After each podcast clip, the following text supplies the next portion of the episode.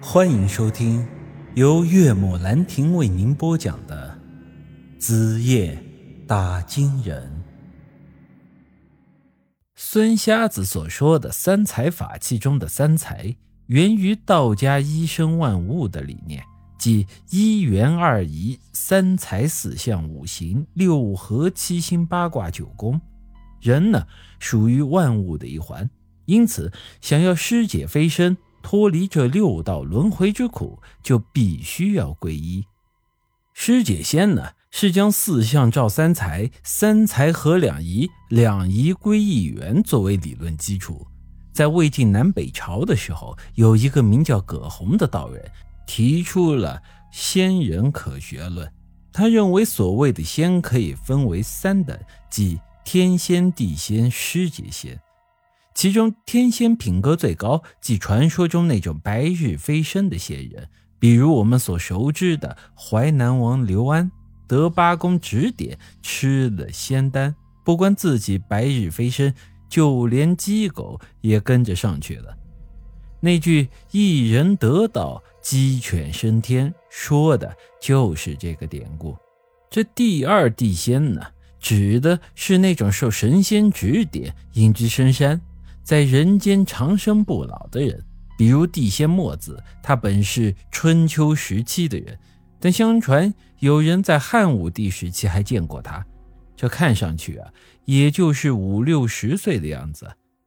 除了这两者之外，师姐仙呢，就属于有些不入流的东西了。前文中，我在梧桐村张云石的尸体化作玉石又凭空消失的时候，曾经提过。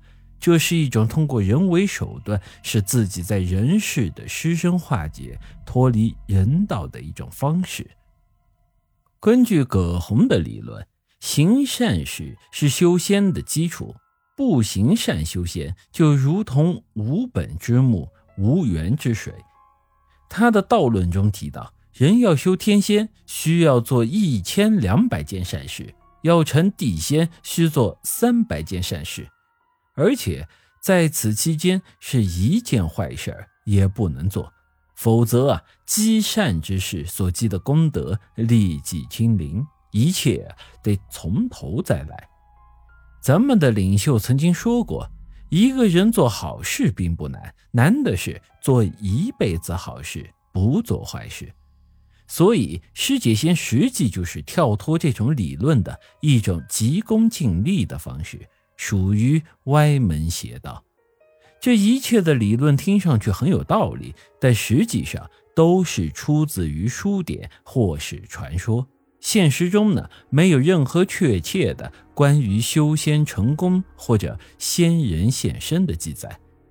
前文中呢，也多次提到，我这人是信鬼不信神，即便是我现在不得不相信邪神阿修罗的存在，但是啊。我觉得阿修罗也只不过是一个比较特别的人而已。毕竟根据石像上的记载，那家伙也是从娘胎里出来的，不像神话传说那样从天上掉下来，或是从石头缝里蹦出来的。所以在听完孙瞎子的话后，我的感受是：三才归一、活人修仙、师姐飞升这些传说啊。都不太靠谱。张麦狗身上的那个催命符啊，应该是另有蹊跷。虽然我并不相信师姐飞升的说法，但孙瞎子这番话却给了我一些启示。前文中我们讲到，赵志军无故惨死家中，被人挖走了心脏，身上啊还出现了特殊的蝌蚪符文。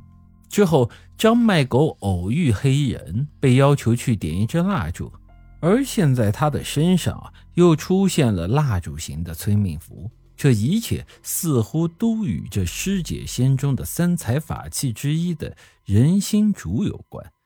所以我得出的结论是：师姐飞升虽然不靠谱，但现在应该是某个人还在尝试这种法子，因此在收集这三才法器。张云石呢，算是最大的嫌疑人，但之前我也说了，他是那个花儿的儿子，本身呢也已经不人不鬼的，连我的阴阳眼都看不穿，所以啊，他本人修尸解仙的可能性啊并不大。他应该是在帮助某个人做这件事儿。此后的几天呢，我一直在琢磨这件事儿。晚上呢，则是准时在姬姐的酒吧等待张云石的现身。之前张卖狗给我的那张染血的蝌蚪纹符咒，我也看了不下百遍，但是最后啊，还是没有得到什么可靠的线索。根据孙瞎子所说，张卖狗身上的催命符啊，很快就会要了他的命，所以啊，这段时间里，我一直是在密切关注张卖狗的情况。本集。已经播讲完毕，欢迎您的继续收听。各位听众朋友们，大家好啊！我这新录的《出租鬼市》这本新的恐怖悬疑小说已经上架，希望大家呢也去多多支持。我呢是一个业余的主播啊，很多地方呢录的不是太好啊，大家多多包涵。如果大家觉得还行。那么，呃，请给我多多的关注、转发、点个赞啊，也可以投出你手中宝贵的月票啊，谢谢各位听众了。